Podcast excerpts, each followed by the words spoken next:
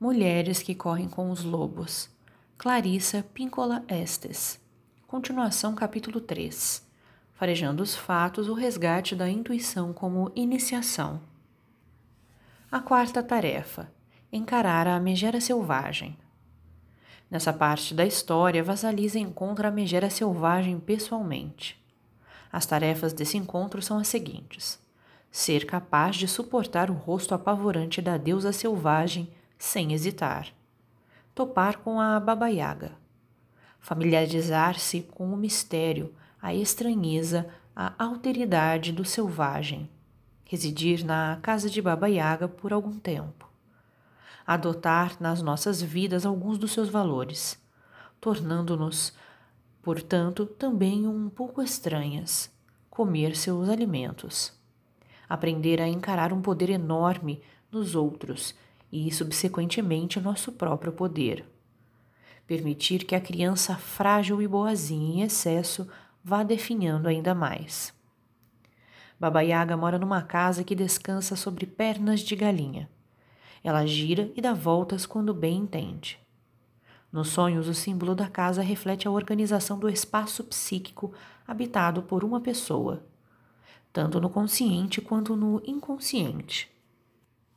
Por ironia, se esse fosse um sonho compensatório, a casa excêntrica insinuaria que o sujeito, nesse caso o vasalissa, é por demais insignificante, moderado e precisa sair girando e rodopiando para descobrir como é dançar, como uma galinha maluca de vez em quando. Percebemos então que a casa da Yaga pertence ao mundo animal e que Vasalissa precisa desse elemento na sua personalidade. Essa casa de pernas de galinha anda de um lado para o outro e até rodopia numa dança saltitante. Essa casa é um ser vivo, transbordante de entusiasmo, de alegria e vivacidade. É esse o principal alicerce da psique da mulher selvagem, uma força de vida selvagem e alegre, na qual as casas dançam, os seres inanimados, como por exemplo os pilões, voam como pássaros. A velha sabe fazer mágica e nada é o que parece. Mas na maioria dos casos é melhor do que parecia a princípio. Vassalissa começou com o que poderíamos chamar de personalidade normal nivelada. Exatamente esse excesso de normalidade que vai nos contaminando até que tenhamos uma vida rotineira e sem vida, sem que fosse isso que realmente pretendêssemos. Essa situação estimula negligência para com a intuição, que por sua vez produz a falta de luz na psique. Precisamos então fazer alguma coisa. Precisamos sair pela mata dentro, ir procurar a mulher apavorante. Senão, um dia, quando estivermos andando cabisbaixas pela rua, uma tampa de esgoto pode se abrir de repente, e nós seremos agarradas por algum ser inconsciente que nos jogará de um lado para o outro como um trapo de brincadeira ou não. Na maioria dos casos, não, mas com um bom resultado. A doação da boneca intuitiva pela doce mãe verdadeira não está completa sem as tarefas e as provas apresentadas pela velha selvagem. Baba Yaga é a medula da mulher selvagem. Descobrimos isso a partir do seu conhecimento de tudo o que aconteceu antes. Ah, sei, diz ela quando Vasalisa chega. Conheço você e seu pessoal. Além disso, há a semelhança das suas encarnações como a Mãe dos Dias e a Mãe Nix, Mãe Noite, a deusa da vida, morte e vida. A velha Baba Yaga é a guardiã dos seres da terra e dos céus. O dia, o sol nascente e a noite. Ela os chama de meu dia, minha noite. Baba Yaga é assustadora por ser ela própria, o poder da aniquilação e o poder da força da vida ao mesmo tempo. Contemplar seu rosto é ver a vagina dentata, olhos de sangue, o recém-nascido perfeito e as asas dos anjos todos juntos. Vasalisa está parada ali e aceita a divindade da mãe selvagem, com verrugas e tudo o mais. Uma das facetas mais notáveis da Iaga retratada nessa história está no fato de que, embora ela faça ameaças, ela é justa. Ela não fere e vassaliza enquanto vassaliza demonstra respeito por ela. A atitude de respeito diante de um poder extremo é uma lição fundamental. A mulher precisa ser capaz de se manter diante do poder, porque, em última análise, alguma parte desse poder passará às suas mãos. Vasalisa encara Baba Yaga não com atitude obsequiosa, não com arrogância ou cheia de fanfarronice, nem fugindo ou se escondendo. Ela se apresenta com honestidade exatamente como é. Muitas mulheres estão se recuperando dos seus complexos de ser boazinhas, nos quais, independente de como se sentissem, independente do que as acossasse, elas reagiam de uma forma tão doce a ponto de ser praticamente humilhante. Embora elas pudessem sorrir gentis durante o dia, à noite rangiam os dentes como bestas. Era a Yaga na sua psique lutando para se expressar. Esse excesso de adaptação na mulher boa demais ocorre muitas vezes quando ela tem um medo desesperado de se ver privada dos seus direitos ou de que a considerassem desnecessária. Dois dos sonhos de maior impacto que eu já ouvi foram os de uma mulher que decididamente precisava ser menos submissa. No primeiro sonho, ela herdava um álbum de fotografias, um álbum especial com fotos da mãe selvagem.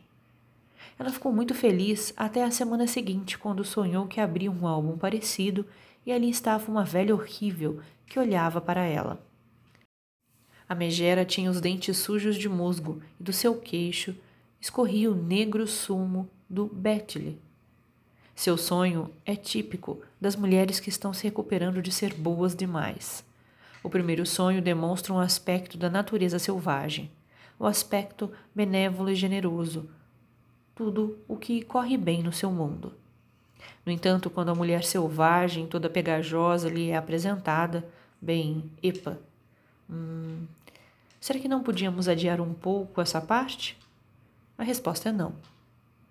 O inconsciente, ao seu modo brilhante, oferece a quem sonha uma ideia sobre um novo estilo de vida que não se restringe ao sorriso frontal e fácil da mulher boazinha demais.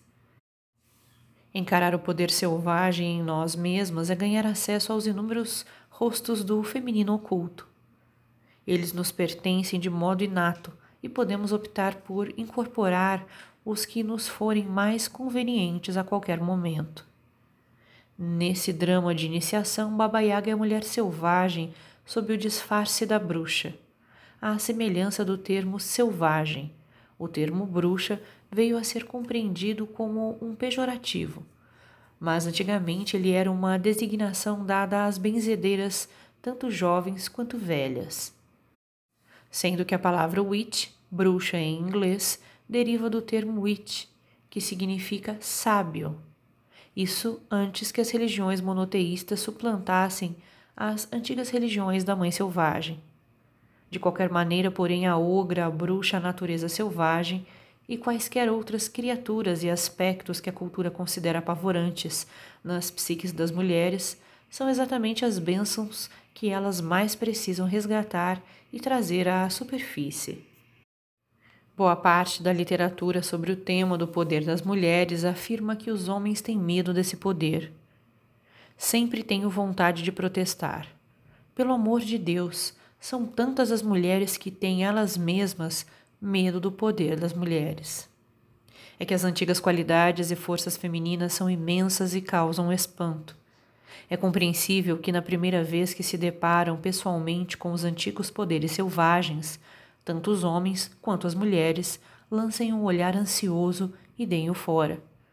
Tudo que se vê deles são patas que voam e rabos assustados. Se quisermos que um dia os homens cheguem a aprender a suportar esse encontro, então, sem sombra de dúvida, as mulheres têm de aprender a suportá-lo. Se quisermos que os homens um dia cheguem a compreender as mulheres, elas próprias terão de lhes ensinar as configurações do feminino selvagem. Com essa finalidade, a função de criação dos sonhos na psique traz a Yaga e todo o seu bando para dentro do quarto das mulheres à noite durante os sonhos. Se tivermos sorte, a Yaga deixará suas pegadas grandes e largas no tapete ao lado da nossa cama. Ela virá espionar aquelas que não a conhecem.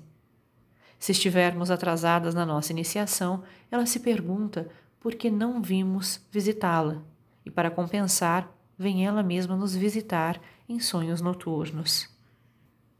Uma mulher com quem trabalhei sonhava com mulheres usando longas camisolas esfarrapadas, comendo felizes coisas que nunca seriam encontradas no cardápio de um restaurante.